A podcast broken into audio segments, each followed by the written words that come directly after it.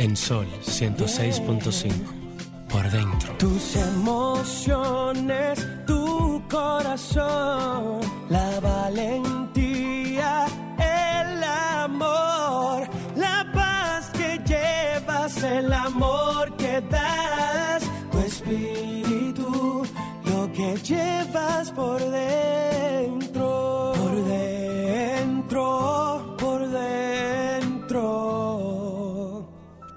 que llevas por dentro.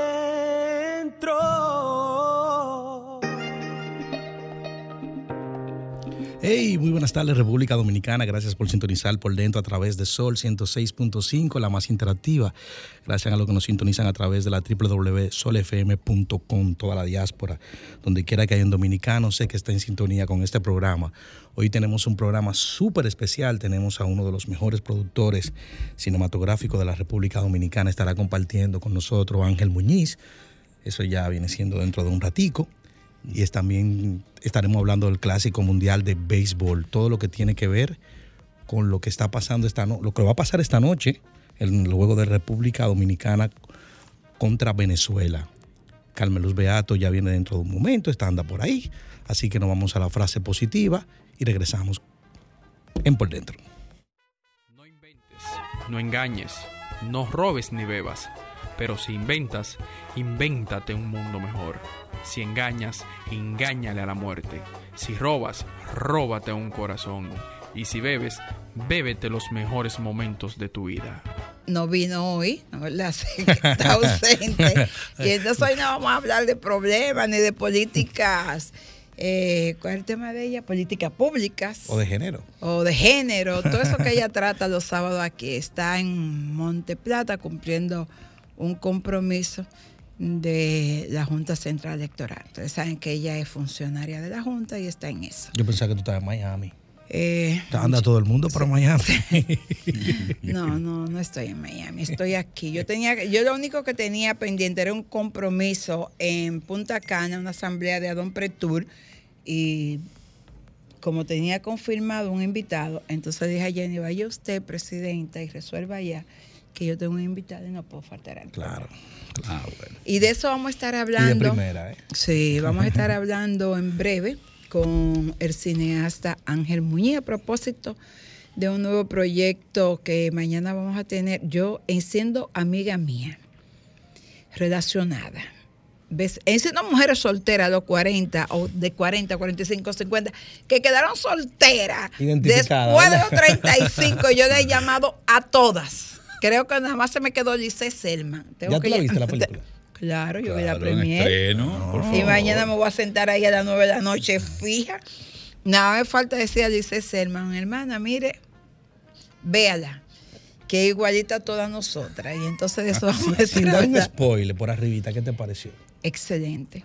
No te digo que es igualita, me, aco- me acordó lo que le hacía Paloma a mi hija, un enamorado que yo tenía, le cerraba la puerta Ve. y le decía, una cosa, aquí todas las que vivimos somos hembras, los varones no pueden entrar, tituá, yo no me voy a tituá de la puerta. Yo, yo, Y dejé, yo dejé- yo decía, dejé una "Ay, novia Dios una vez porque yo fui a mío, visitarla y el niño William, tenía como, en esa época, como cinco años. El niño esperó que la mamá se parara a buscar un vaso de agua. Y ahí te dijo, Me dio un piso. oye, oye, pero, pero no. se rompió un pie. ¿Quién? Y ella, ella se dio cuenta porque ella escuchó. No. Y yo, yo me despedí como que yo volvía. Todavía me están esperando. Señores, de eso vamos a estar hablando en breve. Mientras tanto, vamos a una frase Ya, positiva. ya nos fuimos a la frase. Ya. Ah, claro. Ah, que ustedes comienzan. Es que, ah, que yo llegué con el programa. Claro. ¿Qué tú le preguntaste a Ángel? Porque yo, No, ven- no, no. No, yo yo venía escuchando béisbol. Tú sabes que yo estoy en, en mundial. Me tienen guardado para Estábamos hablando llegaras. que íbamos a hablar del Clásico Mundial, que hoy es el encuentro de República Dominicana contra Ay, Venezuela. sí. Y la celebración de, la ni- de los 28 años de casado de doña Raquel y del presidente de la Bueno, República. la primera bola. Y lo que más me gustó, doña Raquel, fue que dijo que para ella, después de una jornada de trabajo, lo más interesante, lo que más relax, lo que más amaba, era dormir en los brazos de su marido. Y yo a mí me dio como una envidia. te dio, nostal- te dio, pero de la buena. Me dio una envidia, la buena y una nostalgia, porque Pero hasta el "Ay, otro Dios día, mío". arriba de los brazos. O Yo- en la mapa comenzar. No sé. Ay, yo, ella. Porque Esa es la primera hora nada más. Ay, eso es el primer- un ratico, porque Sí. después se te duerme el Sí, brazo. claro, Sí. total. Sí, uno arranca ahí, pero después Ay, se yo voltea. doña, doña Raquel igual que yo, yo dormía y amanecía de ese, en ese inmenso brazo, yo no sé si se dormía. pero yo era la que me acurrucaba ahí. Entonces, eh, no sé si usted... ¿Viste la alineación del equipo dominicano? Ah, sí. Sí, ya salió. Ay, yo no sé, porque yo como que ahora tengo como un miedito. Japón ya clasificó, ya a- acabó con todo lo Sí, que... pero que Japón siempre pasa eso. eso de- Ay, lo que pa- no, pero Japón le ha dado tabla a esa El problema de Japón es cuando se enfrenta con los de este lado. Mira, Ángel tiene que problema. saber de, de No, de eso. nada. Yo estoy Porque aquí loco porque yo- no me pregunten. Yo he visto en la ¿No película el de... de- Yo no sabía que, que había el juego, el clásico mundial. Sí. No, entonces vamos a hablar de películas, de señores. Vamos a hablar de películas. ¿Sabes Ángel, que yo, fuera no de cámara, de o sea, fuera del aire, yo le decía a Ángel, Pedro Guerrero juega todavía. No. Ángel, deje relajo. Esa es la- negra pola, no, 809-540-1065. Deje ese relajo, que tú sabes muy bien que Pedro Guerrero hace Pedro, mi muchos años. fue- Sí, que- yo sé, pero yo no. Mira, a. Yo le de, a- de Pedro. Guerrero, falleció ayer. Eh, Jesús Salou. Eso, Sí. eso sí me. Sí, Sí. Jesús Salou. El, el- el- el más joven de la trilogía. Sí. Sí. Bueno, un abrazo a toda Cuando la eso, yo era escogido. Yo también. Yo viví en Los Prados nueve años.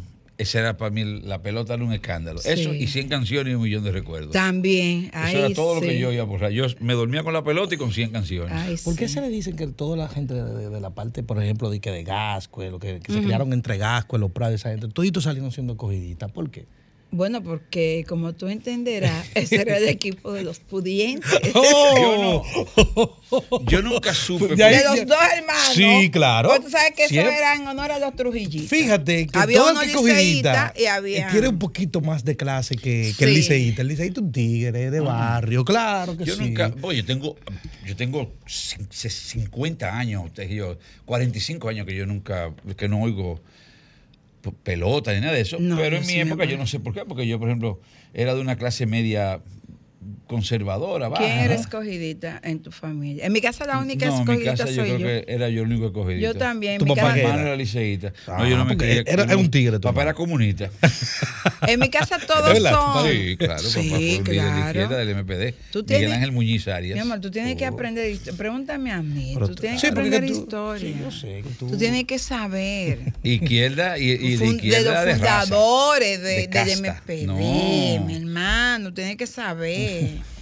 Óyeme, habla conmigo cuando tú tengas a Ángel Muñiz. Pero está bien. Yo lo que sé es de la Es que película que ha hecho Ángel. Yo te te Yo dije, sé de- yo, te- joven, yo oí- oí que Ángel de pronto dije, ¿tú viste tal película? Y yo dije, ay Dios mío, ojalá que no le pregunte que si él vio Nueva York, porque yo, ¿tú viste No, Nueva York? Tú claro, eso era lo que chiquito. estábamos comentando. Él me lo estaba diciendo. Yo le estaba diciendo que para mí, su- que ¿Y para- cuándo tú la viste? ¿Cuando chiquito o después de grande? no cuando salió. Ah, yo fui de lo que hice de las largas filas que Ah, había. mira Ah, bien. porque Claro. lo que tiene cara es joven. Sí, eso.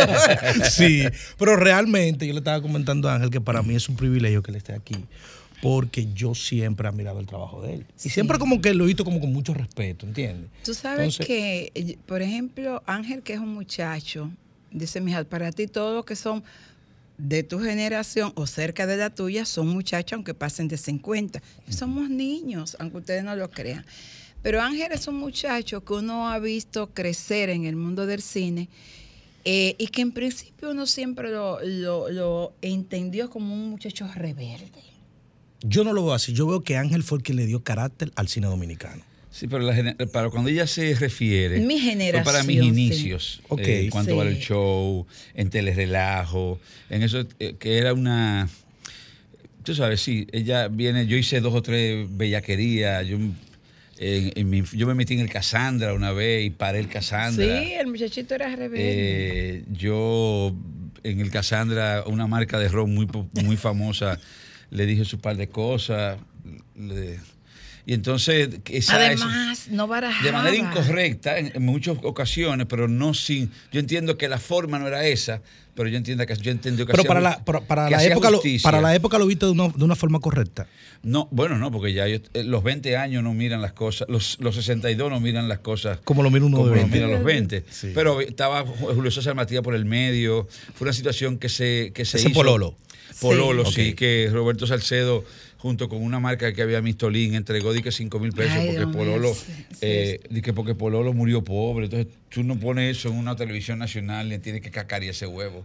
Entonces el, el hijo de Pololo cogió el premio y yo estaba en mi casa viendo la televisión y yo lo que hice fue coger mi guagua y Era arranqué para para allá, para Bellas Artes. Arranqué para Bellas Artes y él venía saliendo con su cheque en la mano de 5 mil pesos y yo lo agarré por un brazo y yo, no, tú no puedes coger ese dinero, tu papá no murió pobre, tú no podías permitir eso, camina que tú vas a devolver ese cheque. Y yo entré y, y me metí en el Casandra y dije, un momentico, señores, como te digo, ya era Yagna y este muchacho, ese señor de Santiago, ¿no? Sí, eh, yo creo que era José Guillermo. No, no, no. no, era No, José era- Guillermo. era yo creo otro. que. O Jaime. ¿cuál Jaime era? Tomás. Jaime, Jaime Tomás Tomás. era y yo, Jaime. incluso yo pensaron que era parte como del show, un show que Sí. ellos no sabían. La gente pensó eso. Eh, Ellos dos, porque yo Ok. Yana, que es una, vete- una leona, me conoce, vi y me dice, bueno, ah, pues pasa Ángel, qué sé yo. Y ella no se imaginaba que yo no estaba en los planes. Y entonces yo le dije, al- se ha cometido un disparate, una barra basada, me acuerdo yo. Esa palabra me la acabo yo de aprender, yo creo. Una barra basada, que yo qué, papá. Eh, Freddy Veras Goico se había Sí. molestado previamente y se había ido. No, y ahí fue que TH echó un coño grandísimo. ¿Quién? TH, que estaba ahí. Ah, exactamente. Sí, Entonces, sí. yo entré, yo agarré mi tipo, y usted tiene que, venga, devuelve ese dinero, y él lo devolvió. Y se fue. Sí, y sí. entonces al otro día, Ya Gloria Pero se Guerrero, supo quién fue, dijo se supo quién fue que, pero se supo quién fue que se inventó que Pololo murió pobre. ¿Eh? Porque de alguien salió. No, alguien eh, es que, es justificaron que- eso. pero que Sí. Roberto Salcedo no era el llamado, porque a Roberto Salcedo lo empujó Pololo. A Roberto Salcedo, Pololo fue que en el Canal 4 dije, así mismo, textualmente, brum, y lo empujó.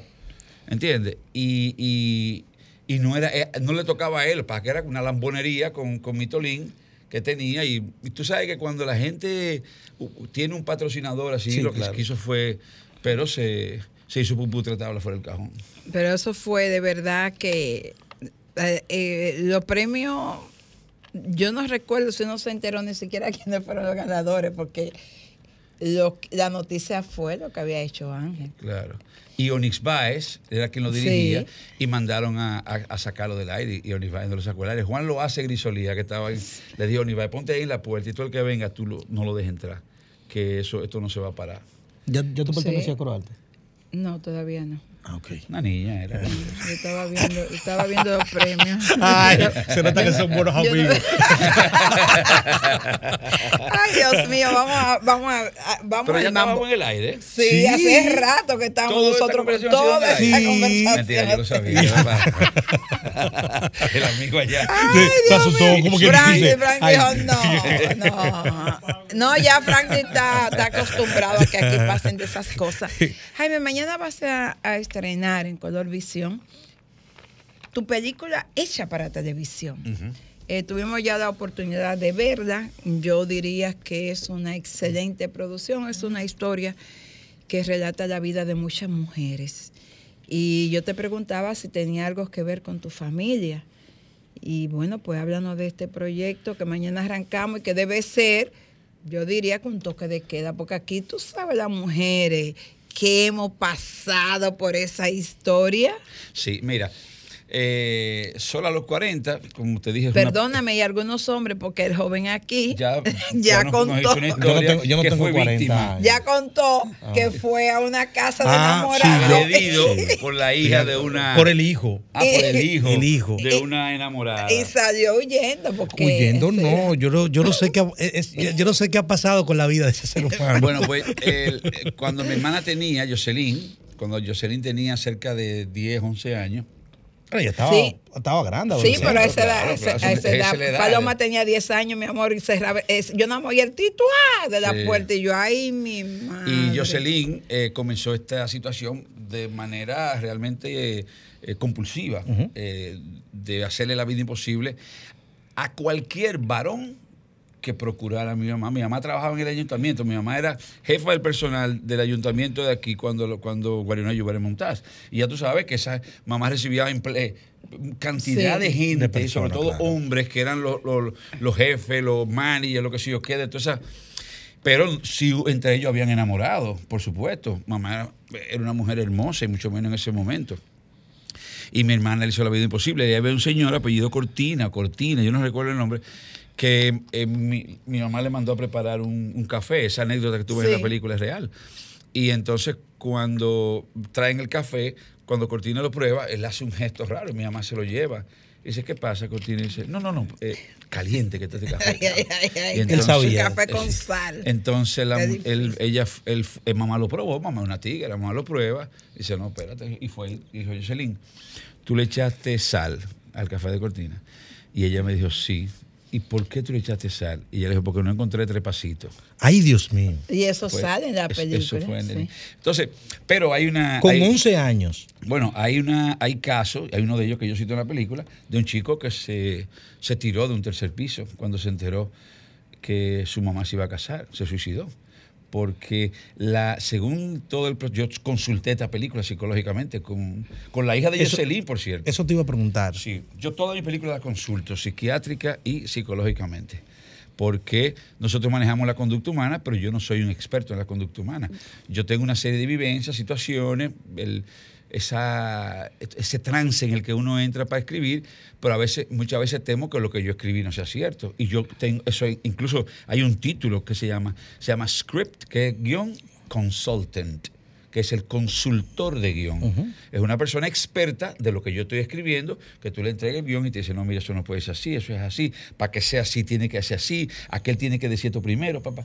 Y uno va porque uno tiene que respetar la, la audiencia. Entonces, eh, mi sobrina fue eh, Silvia Patricia, la que consultó el, el guion y, todo eso que, pasa ahí. Entonces, lo que se supone lo que pasa es que ellas comienzan a entender que como se fue el papá, de repente se va a ir la mamá. Y lo que, lo que ella está entendiendo es que esa persona que, que vino se lleva lo único que ella tiene. Y en el caso de mi hermana, ya nos llevaba cinco y cuatro años, mi hermano y a mí, y de alguna manera ella entendía que, lleva a ser, que ella sola no se podía Quedar con- encargar con con, los esos hermanos, dos hermanos. claro. Entonces, Porque, sí, eh, mi mamá, tú, eh, la, la que le pasó ese caso es la mayor de tus hermanos. Sí, a la mayor. Pero que es, la, es, es cómo funciona ese Es- celo es- desproporcionado. Sí. Porque el celo común y corriente del rechazo de aquel de aquella persona que se arrima a un ser querido tuyo, que tú lo rechazas. Fíjate que a veces un bebé, tú dices, un besito, mami, besito, mami, y el, y el bebé Sí. te quita, aunque sea tú seas su papá, porque no me bese a mami. ¿Tú entiendes? Y Sí. eso son cosas naturales, o- o- pero ya de ese nivel así no. Entonces la película es basada en esa historia porque al final de cuentas mi hermana siempre creyó, y todavía hoy lo cree a los 68 años que tiene Jocelyn, que ella fue la razón por la que mi mamá se quedó sola. Incluso ya ha hecho, ha tenido, en una época tuvo que hacer terapia y eh, eventualmente entender que eso fue una situación de su pasado inf- infantil y que nada tiene que ver, pero que ella todavía manejó esa situación. Mira, yo recuerdo, mi hermano que me sigue a mí, yo siempre digo, mira, nosotros somos poco pudientes por tu culpa. Mi mamá tenía un enamorado, pero un hacendado de La Vega con todos los cuartos del mundo. Y, el, y un señor buenosísimo. Y el señor venía de La Vega ya, Cristo Rey, enamorado de mami. Y yo me acuerdo que Cuco, mi hermano, se paró un día y le dijo, ese señor te enamoró de ti. Y dice mi mamá muy, muy feliz. Ay, sí. Digo, pues si ese señor viene aquí, yo me voy a matar. Oh, Ve, Y mi mamá entró en pánico. claro. Y tú supiste que el señor, mi mamá le dijo, aquí no lo quiero más nunca. bueno, él sí fue el culpable, realmente. Entonces- él, él sí fue el culpable. Yo le digo, yo pudiera ser la hija de un ha- hacendado porque yo sé que le iba a decir papá a él. Bueno, pues déjame me decirte que mi mamá es de San Pedro. Mi mamá y mi tía y otra eh, tía, otra prima de ella, eran hermosísimas. Paraban el tránsito en San Pedro en sus momentos. Y uno de los enamorados de mi mamá, en un punto, que por supuesto no era casado, es quien hoy es el dueño de Plaza Lama. Ya lo Eh, sé. el señor que son de allá, de, que son de, de Sí. Macorís. Y, y, eh, ellos o sea, eran, eran generacionales. Y mi hermana siempre le decía que, pero mamá, tú debiste haber manejado eso mejor. Bueno, yo qué, sí, éramos enamoraditos, que yo qué, pero cosa de... Vamos, vamos a una pausa. Nos seguimos conversando. hacer una pregunta a Ángel, Ángel Bucapi. De- de- Porque en esta semana. Ángel ha sido, entre la semana pasada y esta, Er- Ángel ha er- sido uno de los, uno de los trending protagonistas. topic. Trending topic en todos lados. Con en Twitter, Romeo. en no, no, no, en todos los lados, en todos los lados. Entonces te pregunto, los problemas que han pasado, eh, ¿tú no crees como que todo ha venido como de repente hacia, o todo se ha combinado? Sale una película nueva tuya mañana, el problema que o el chisme que se armó con, lo, con La con- suspensión de la canción de de, Romeo. de-. Caribbean, la suspensión del tema de Romeo, que sale, que todo nadie se imaginaba que el tema de Romeo, el video, era interpretando a, a Balbuena, que todo tiene, todo, ter- todo, todo, todo tiene, terrible, eso, horrible. O sea, Todo tiene que ver- Llamé a Kaki y le dije, eso, eso, eso es terrible.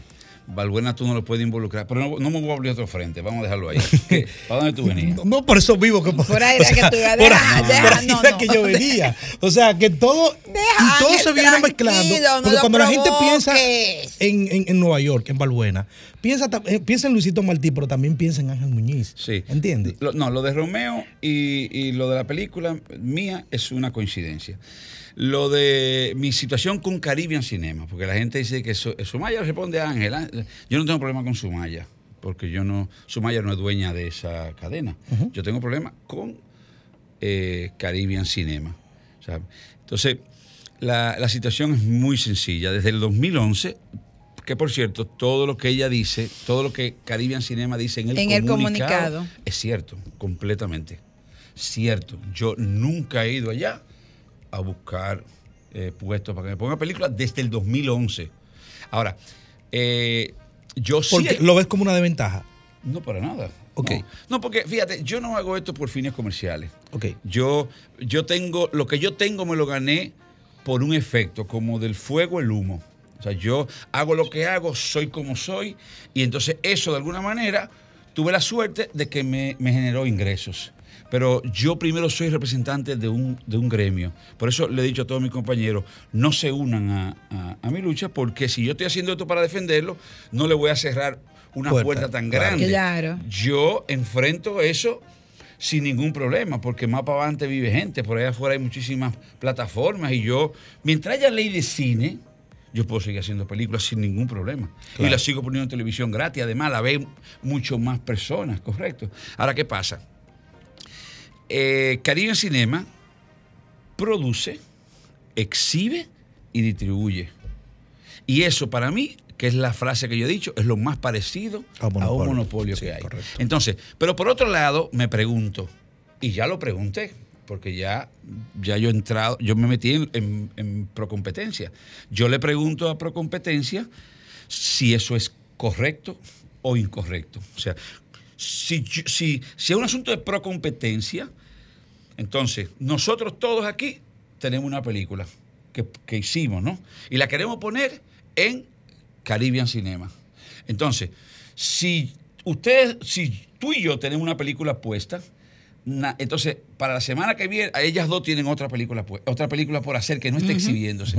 La que menos gente vaya de la tuya y la mía es la que van a quitar que sacan, para sí. poner la que sigue de ellos dos. Si la tuya y la mía no está haciendo dinero, ellos deciden, bueno, señor, usted no está haciendo dinero, van para afuera y vamos a tratar estas dos películas nuevas. Pero nosotros todos somos competencia eh, eh, En igualdad de en condiciones. igualdad de condiciones.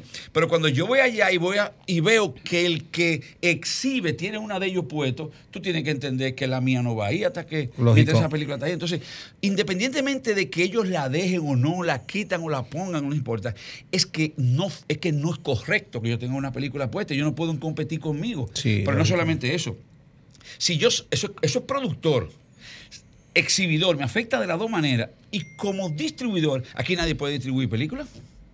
Porque los cines son de. Un cine son de Caribe, otro cine es de, es de, eh, de Isabel Turul y Manuel Corripio. Entonces, ¿qué pasa? Todas las películas que vienen al país vienen a través de Caribbean Cinema. Sí, el claro. Caribbean Cinema quien le da película a Manuel Corripio. Ellos son los que tienen el control de América Latina. Ellos tienen todo el control. Entonces, eh, no, hay, no hay monopolio porque no afecta directamente a una empresa igual que la de ellos. ¿No? Ese- o sea, Manuel y Turú no, no pueden decir, esa gente, no, porque no tienen un monopolio frente a ellos. Ahora, yo me pregunto a nivel de competencia frente a mí, que soy productor, correcto, si no hay una competencia Claro. al momento de que yo quiero distribuir mi película. No, ellos te hacen firmar un documento, un, un contrato en el que ellos se quedan con tu película. Después incluso que la sacan en los cines. Aquí hay cantidad de personas que han hecho películas y bajo contrato las tienen ellos. Tú me dirás, bueno, tú filmaste eso y lo viste, sí, men, pero también tengo que hacerlo porque si no, no me ponen la película. Lógico. O ellos son los que tienen los cines. Entonces, todo eso lo, simplemente lo quiero que, que Procompetencia lo vea. Si eventualmente Procompetencia me dice a mí, bueno Ángel, tú sabes que eso está correcto, eso está bien. Entonces yo digo, bueno, pues está bien, pues, pues perdí. Pero, pero me lo tiene que decir Procompetencia que yo perdí. O sea, Procompetencia que me va a decir, bueno Ángel, no es muy ético, pero tampoco ilegal. Ah, bueno, no es ético, tampoco ilegal. Entonces perdí yo. Pero me lo tienen que decir que yo perdí. Porque para mí eso es incorrecto. Y hablando de cosas correctas o incorrectas, lo que no es incorrecto es el próximo proyecto que tú tienes. ¿Cuál será? Bueno, ese está hecho ya, porque Ah, ese, sí. se me quedó a mí de la pandemia. Porque, déjame decirte que hay, hay un caso muy, muy chulo en, este, en, este, en estos dos proyectos que se cruzaron. El primero fue este que se llama Juego de Hombres. Ok. Es una película LGBT. Para mí, mi mejor película. Eso Pero- era lo que te iba que- Pero por mucho. Sí. Mi mejor película. Y no porque. Acuérdate que las películas son el discurso. Las películas son el discurso. Entonces, este discurso es, es el discurso y a cuántas personas afecta el discurso. Quiero decir, se- se- le aplica el discurso, se ven identificadas con el discurso. Ok. Entonces, si tú haces una película que maneja como discurso la inmortalidad del cangrejo o la, la maternidad de la gallina, solamente aplica a esas personas que están interesadas en ese tema o de medio ambiente. Esta no. Esta película entiendo que es mi discurso más universal. Y por eso entiendo, y como me quedó, entiendo que es mi mejor película. Entonces, ¿qué pasa? En- eh, cuando termina Y a Dios que me perdone, hay un extra que dice la última palabra de la película. La última frase de la película dice un extra. Y ese extra es el protagonista de Solo a los 40. O- Oye, era- ¿qué es lo que era? pero eso tú, eso tú lo hiciste. No, para nada, Eso en lo absoluto, porque aquella película yo la filmé en el 18. Ok. ¿Entiendes? Lo que pasa es que la pandemia me la tranca, se me queda por la mitad, tú sabes toda la situación, no te Sí, claro. contar. Y bueno, ahora finalmente ya está lista y de hecho va a estrenarse en el 28 de marzo, el 28 de junio, que es el Día del Orgullo Gay, que es miércoles.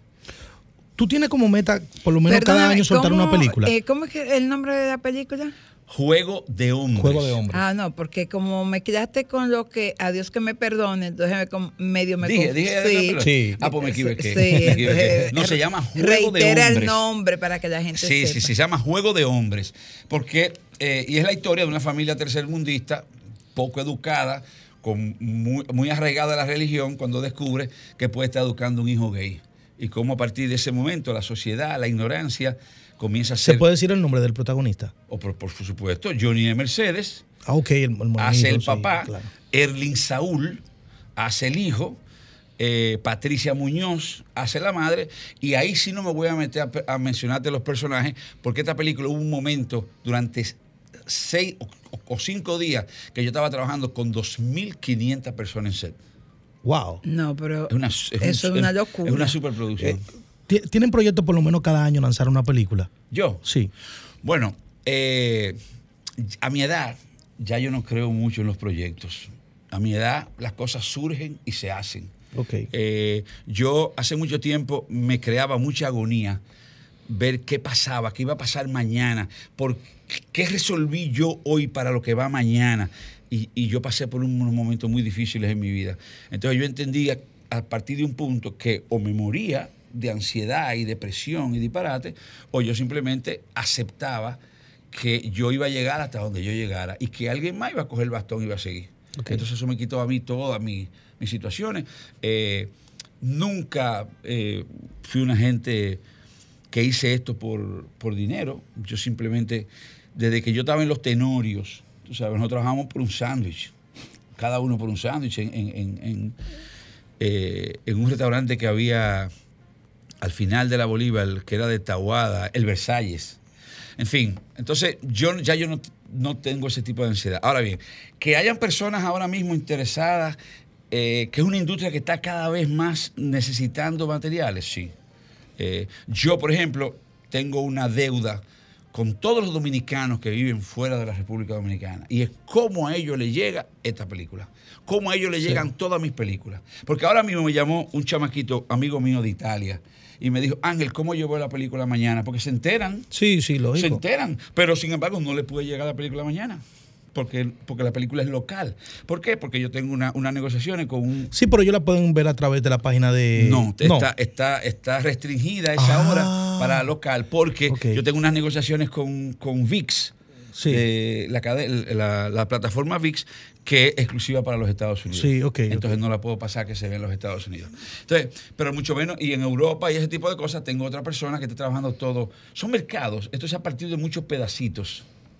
¿Entiendes? ¿Tú estás consciente o en algún momento te has sentado a pensar en que cuando se escribe la historia del cine dominicano, a ti te ven como un referente? O sea, hay muchos productores buenos aquí en República Dominicana, pero todo el mundo piensa quien hacía o quien empezó a hacer un cine de calidad se llama Ángel Muñiz. Bueno, debo decir que fue Agliberto Meléndez el que comenzó. Yo me, de ahí para allá yo me adjudico la primera película comercial, de éxito comercial, que, que dijo, sí, es una película, pero es que Agliberto Meléndez hizo una piedra de película, que se llamó Pasaje de Ida. Pasaje de ida. ¿Entiendes? Una piedra de película. Pero antes de eso, bueno, hubo ya eh, unos intentos que se debaten si eran películas o no, pero bueno. sí. No, porque yo no te lo digo- La no. respuesta es que sí. Yo estoy consciente y justamente por lo que tú me estás diciendo, por mi futuro, por lo que mis hijos escuchen de mí, mi esposa Tatiana está embarazada de gemelos. Oh, felicidades. ¿Entiendes? Entonces, esos dos chamaquitos, yo no sé qué tanto yo le voy a poder Sí, llevar claro. el ritmo, hasta cuándo yo lo voy a llevar a ellos. Pero los dos que tengo, que el mayor tiene 15, va a cumplir, eh, tiene 15 y la hembra va a cumplir 14. Yo quiero que ellos, ellos, por eso que tú dijiste, es que yo hago lo que yo hago. O sea, tú, no, tú, tú puedes buscar aquí en todas las redes, lo que sea, y tú nunca has visto a Ángel Muñiz involucrado en, en chisme, involucrado sí. en situaciones de, de índole. Yo dejé de beber, oye, yo dejé de beber y salí de noche. O sea, de, de darme humo en la calle, no de beber, porque yo duré un tiempo, yo, ya yo no bebo, pero una vez que Sergio, que yo estaba en una fiesta en la casa de Sergio Carlos, y una amiga mía el otro día me llamó y dice, oye, ¿qué tú hacías en la casa de Sergio Carlos? Digo, pero mi niña, ¿y cómo tú sabes eso? No una foto que vi tuya. Digo, pero diablo, ¿y cómo fue que revelan esa foto tan Wow. rápido? Me dice, no, ahora ya las fotos se mandan por celular. Sí, por, claro. por- tú el que tiene un Blackberry puede mandar una foto. Y yo llamé a Sergio Carlos. Cholo, mira, me están diciendo. esto". Sí, Ángel, eso es verdad. Eh, ya inmediatamente. Digo, yo nunca salgo de noche ya. Y nunca más he vuelto a salir de noche. Porque es que yo era demasiado bellaco. Y yo era un hombre demasiado libre y hacía demasiado bellaquería. Entonces, tú te das un humazo y te haces Sí. muchísima bellaquería. Tú no puedes estar saliendo con un humazo, con una gente filmándote. ¿Qué es lo que está pasando ahora? Entonces, la gente no entendió que si usted es un hombre que le gusta disfrutar de la vida y tiene debilidades y tiene situaciones, ya la vida allá afuera no está para eso. Todo lo que usted tiene que hacer ahora tiene que estar trancado, sin celulares, consentido por todo el mundo y sin ofender a terceros. Sí. Y entre mayores de edad, por supuesto. Bueno, dice Franklin que hay que ir. que hay que ir a una pausa. Ángel enciclopedia. Música, entretenimiento, noticias y todo lo que puede interesar aquí en Por Dentro.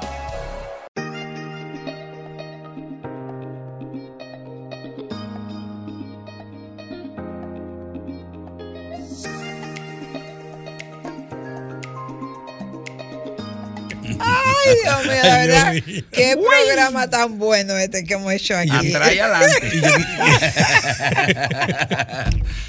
Ay, no, a- Ángel es una enciclopedia. Sí, sí, Mira, total, con total. Ángel uno aprende muchísimo.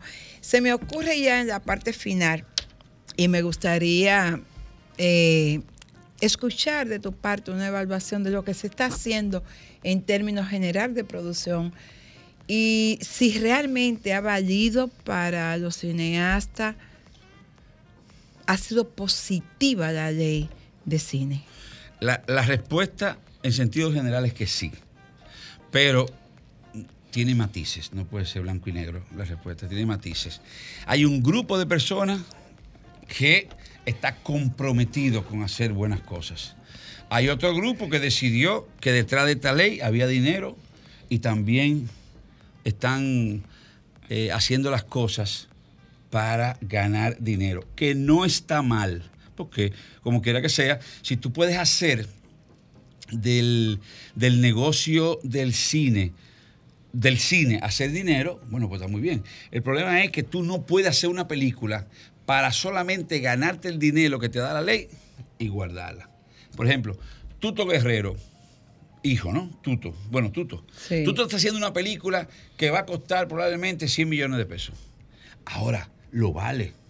Porque todo es todo tecnología, es una serie de cosas que vamos a dar un salto. Ahora, tú no puedes hacer una película con grupos reggaetoneros que por más que tú quieras ver, eh, hace una- cuesta 110 millones de pesos y entonces va, la pone en el cine, la tiene que dejar como 70 semanas en el cine, como le pasó a, a- a esta película de Calle o La Calle, no sé, que era un, Flow Calle, Flow ¿eh? Calle. Flow Calle, Sí. que eso fue Flow Calle, y Flow Calle no recuperó la inversión. Entonces, eh, hay que, la ley hay que comenzarla a, manejar para que eh, las cosas funcionen.